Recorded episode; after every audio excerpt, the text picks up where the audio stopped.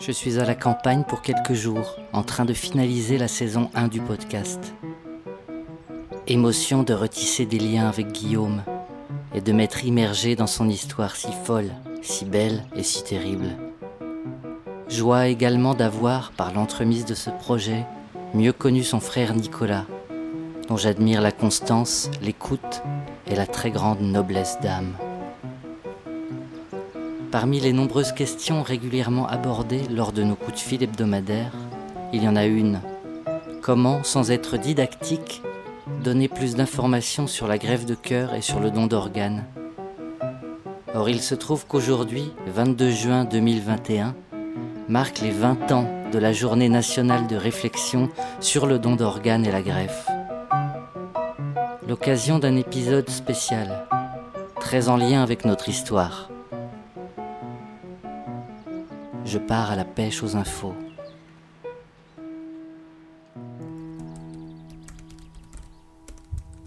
La toute première greffe de cœur humain a été réalisée en décembre 1967 au Cap, en Afrique du Sud, par le professeur Christian Barnard.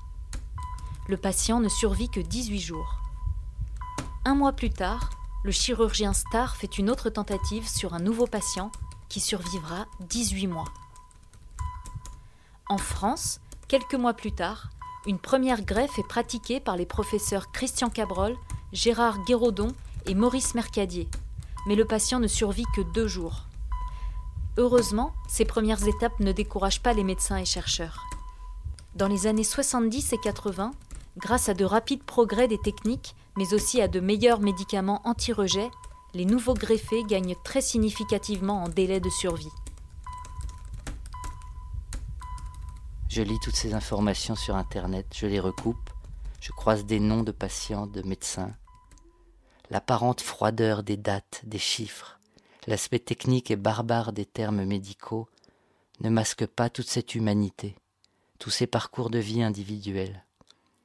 Je pense alors à mon ami Emmanuel Noblet, comédien et metteur en scène, qui avait monté avec un grand succès, très justifié à mon sens, une adaptation au théâtre du roman de Maëlys de Kerangal, Réparer les vivants.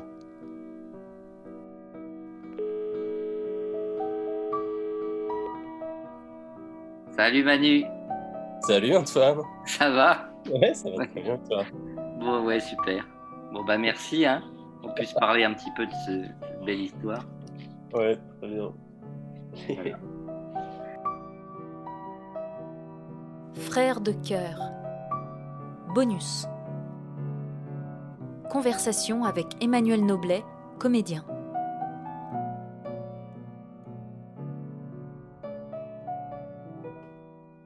Réparer les vivants est un roman génial de Maïlis de Kerangal, qu'Emmanuel a adapté pour le théâtre, seul en scène. Ce livre raconte l'histoire d'une grève de cœur, depuis l'accident d'un jeune homme qui deviendra donneur, jusqu'à la greffe réussie qui voit ce cœur continuer à battre dans le corps d'une nouvelle personne, receveuse. Le personnage principal de ce roman, c'est cet organe, le cœur. Alors que je prépare mon entretien téléphonique avec Emmanuel, je me remémore un passage au début du récit. On y évoque les figures de Maurice Goulon et de Pierre Mollaret. L'un est neurologue, l'autre infectiologue. Lors de la 23e réunion internationale de neurologie en 1959, ces deux-là arrivent avec une découverte qui va modifier la définition médicale de la mort et changer bien des choses notamment dans l'histoire de la greffe de cœur. Et Ouais. toi, par rapport à ce sujet précis de. Parce que moi, en le lisant, je l'ai lu aussi à sa sortie, enfin sans doute un Ouais. peu après toi, mais assez j'ai un souvenir précis de ce bouquin qui est très fort. Et j'ai app- au-delà de l'aspect romanesque et tout ça, sur le fond de l'histoire de la greffe et tout ça, moi j'ai appris plein de trucs, et notamment Ouais. l'histoire de, du changement de paradigme de la, de la mort, euh, l'histoire de la mort cérébrale et du fait que la redéfinition de la mort permet le prélèvement et tout ça, enfin, d'organes intacts. Ça, moi, je n'étais pas du tout au courant. Toi, tu étais, euh, est-ce que tu étais aussi béotien que moi sur le sujet de la greffe quand tu as lu Oui. ça? Ah oui, oui, bien sûr. Bien sûr, c'est ce que j'ai adoré d'ailleurs à la lecture, c'est qu'effectivement, tu apprends énormément euh, sur, sur l'histoire de, bah, l'histoire de la mort, en fait, et qui effectivement est, est redéfinie euh, euh, dès lors qu'on se dit que c'est plus l'arrêt du cœur, mais que c'est l'arrêt du cerveau qui Mm. détermine la mort, et, et que, et que cette avancée-là, elle, elle, elle révolutionne tout, vu qu'elle va permettre euh, les, les prélèvements et les.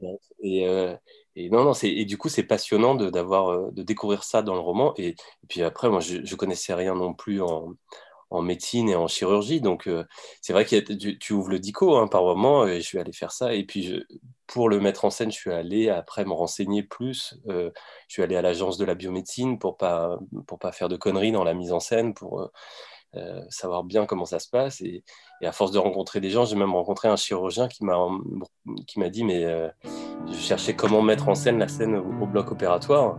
Et il m'a dit, bah, viens voir.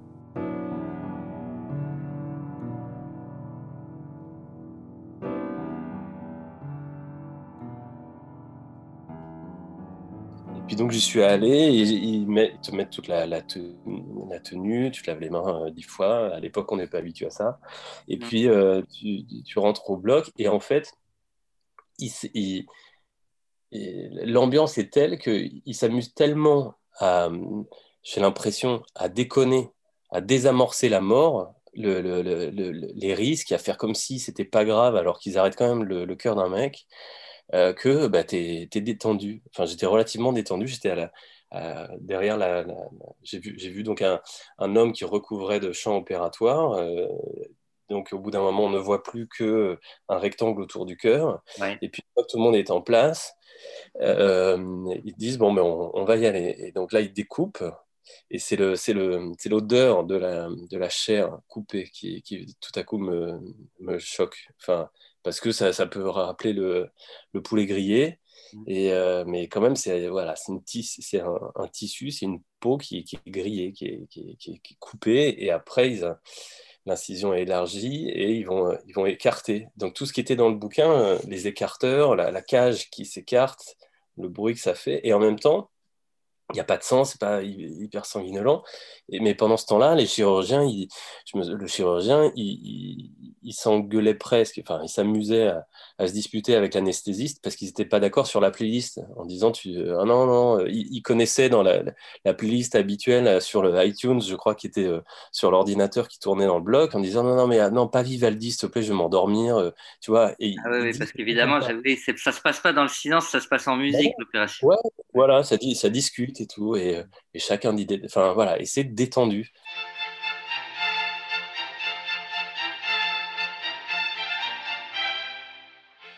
Ah, je, je suis trop préoccupé aujourd'hui, vous le recousez, je, je, je le finirai demain. Et j'ai vu un moment de bascule auquel je m'attendais absolument pas, c'est qu'il y, y, a cette détente de, de, de, confrères ensemble. Et puis il me dit, bah, viens voir si tu veux un peu plus. Et je fais le tour et je m'approche. Et sans m'en rendre compte, je, je, vais un tout petit peu trop près. Et en fait, avec mon, mon, mon épaule gauche, je, je, la, passe un peu devant lui, tu sais, comme si tu te faufilais devant. Et en fait, mon épaule, l'arrière de, mon épaule gauche vient sur le devant de, son, de sa blouse, en fait. Et, et là, tout le monde fait, non, non, non, tu vois, tout à coup, je, prends conscience d'un danger énorme qui, où il se passe rien, enfin, visuellement, mais c'est juste que moi, si l'arrière de mon corps, l'arrière de mon bras euh, n'est pas euh, complètement euh, sain, s'il y a, tu vois, c'est pas, mmh. voilà, c'est un virus, je ne sais pas quoi, est-ce que c'est le staphylocoque ou n'importe quoi, mais en tout cas, si je mets une partie pas totalement cliniquement saine sur l'endroit qui, où, du, du, chirurgien qui, lui, est exposé au cœur, ça devient extrêmement grave. Donc, tout à coup, j'ai senti le danger qu'il y avait, alors que tout le reste du temps, c'est très détendu et il n'y a aucun danger. Oui. Mais, mais, ils sont hyper vigilants à la moindre chose. Et, euh, et je me suis dit, ah oui, d'accord, c'est quand même... Euh, enfin, ils avaient réussi à me mettre relativement à l'aise. Et, et, voilà. Et puis, et, et ça dure longtemps et j'ai dû repartir, moi, euh, répéter. Et il me disait, bon, bah, tu reviendras voir une autre opération pour voir le moment où on referme et où, euh, où ça, où ça redémarre. Quoi, parce que t'as pas vu le cœur redémarrer là, du coup. T'as pas, vu le cœur. Eh il m'a dit non, tu reviendras une autre fois. De... Voilà. C'est parce que ça, effectivement, ça dure très longtemps et c'est ah une, concentration énorme. Non, j'ai pas vu le cœur redémarrer. Je l'ai vu s'arrêter. Mmh. Et... Mais j'ai appris après que ça s'était très bien passé pour ce monsieur, que le cœur était reparti.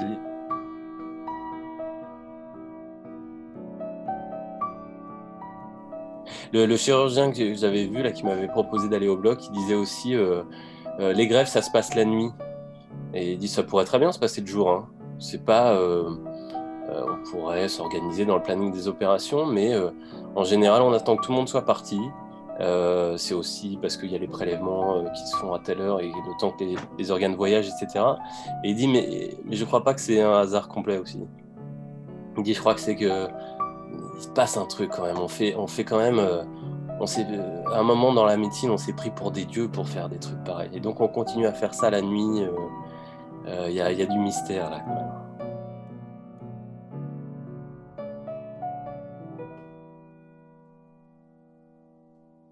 Et euh, est-ce que tu as rencontré des gens, euh, genre après des spectacles, ou peut-être des fois quand tu allais jouer, il y avait des rencontres, j'imagine, des bords de scène, comme on dit dans, le jargon, qui ah étaient concernés, j'imagine, statistiquement, tu as, rencontré des gens concernés par le sujet de très près, non?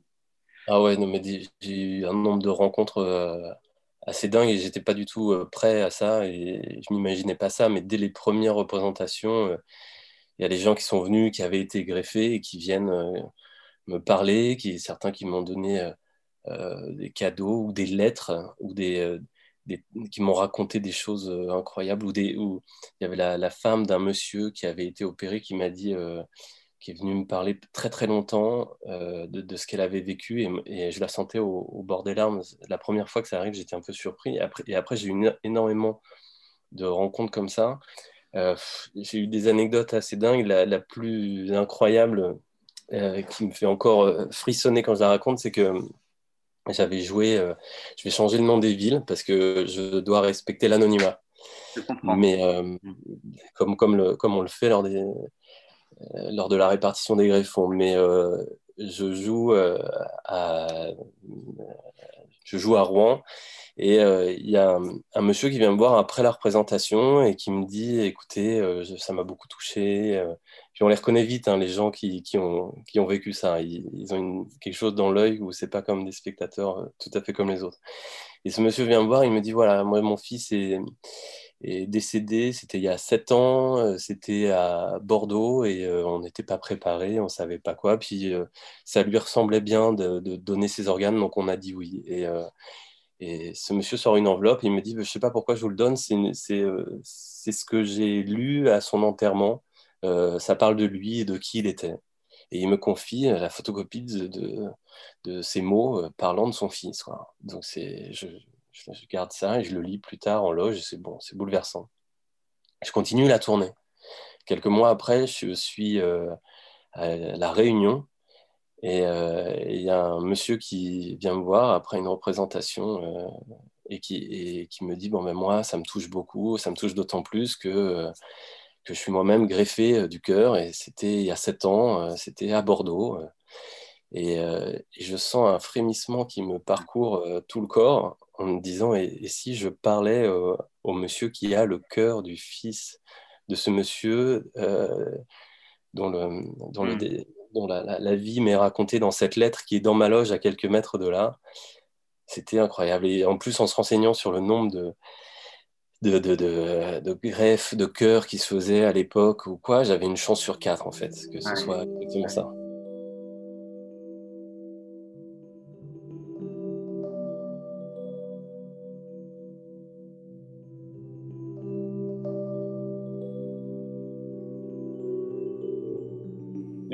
moi, ça m'a travaillé sur le sujet, ça m'a euh, totalement euh, passionné et euh, encore plus converti, et surtout en, en, voyant ces vocations, en voyant ces soignants et la manière dont ils font, dont ils font ça.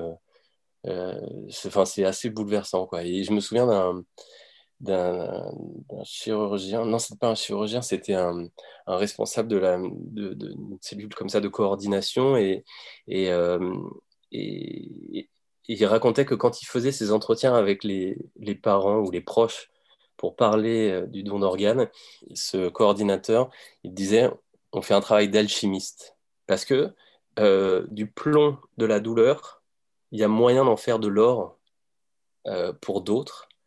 Et de savoir qu'il va y avoir cette transformation magique, que le, que le, deuil des familles peut redevenir la vie quelque part.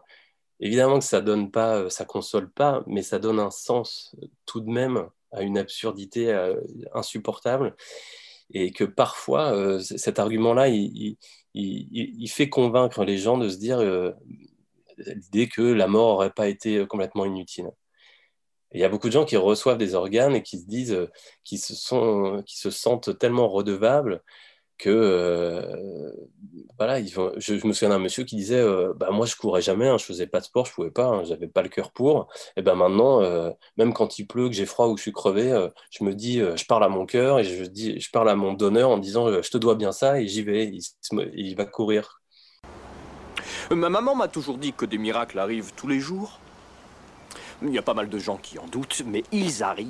Ne fais pas attention à eux, Forrest. Cours, Forrest, cours, vite! Il y avait un truc que je voulais te dire aussi, j'y repense là, c'est que en travaillant sur le, sur le sujet, à un moment, je me suis dit, mais pourquoi ça t'intéresse autant? Pourquoi ça te touche autant? Et, euh, et, en fait, euh, je m'étais dit, c'est marrant, le, don d'organes, c'est gratuit, c'est anonyme, et ça donne, euh, ça, redonne la vie, donc ça a du sens. Et en fait, c'est l'exact contraire de, de, modèles dans la société qui en fait sont des faux modèles et, n'ont pas de sens. C'est-à-dire que euh, faudrait être riche et célèbre. C'est quand même euh, voilà, des, comme ça des, totems qu'il faudrait atteindre.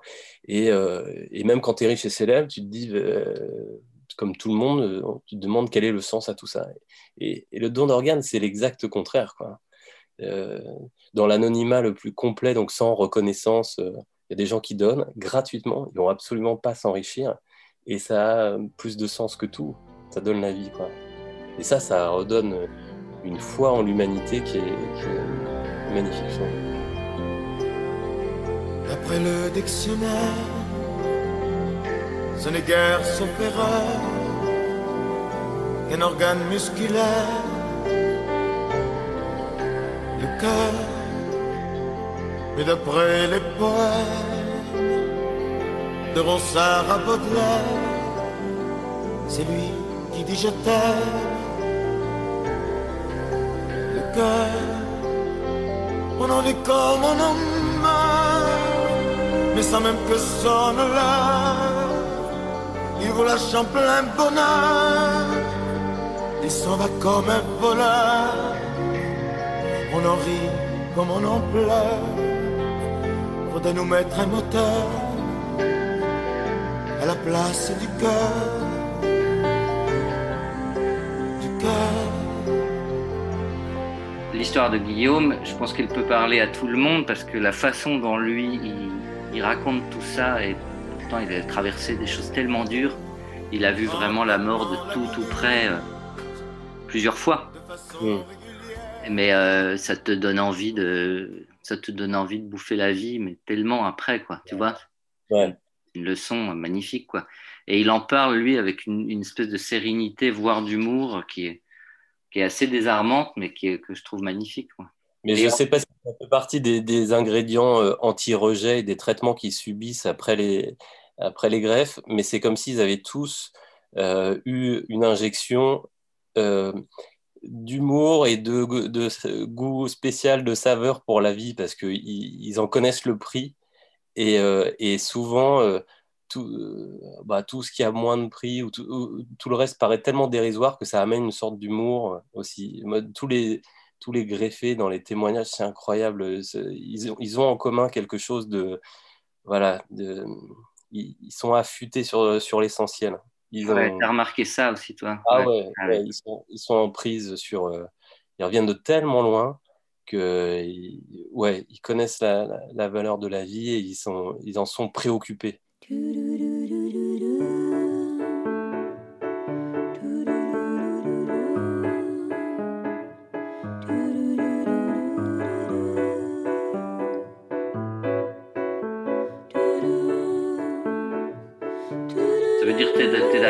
soirée à côté de quelqu'un qui ne connaît pas, qui fait une certaine blague, tu dis, oh, lui, ça doit être un greffé.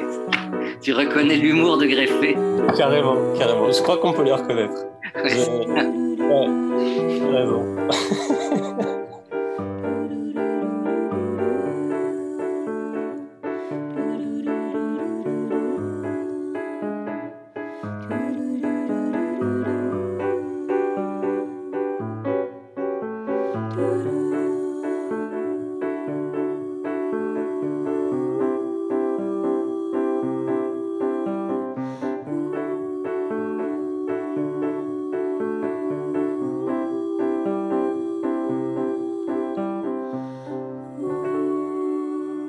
suivre.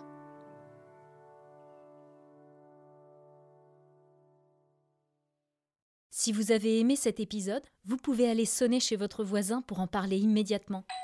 Bonjour, c'est votre voisine. Appelez votre famille, Allô, vos amis. Vous pouvez aussi descendre dans la rue avec un mégaphone et dire tout le bien que vous pensez de Frères de cœur, le podcast. Écoutez le podcast Frères de Vous pouvez aussi, plus simplement, vous abonner sur votre application préférée, mettre des étoiles et nous suivre sur la page Instagram Frères de cœur podcast.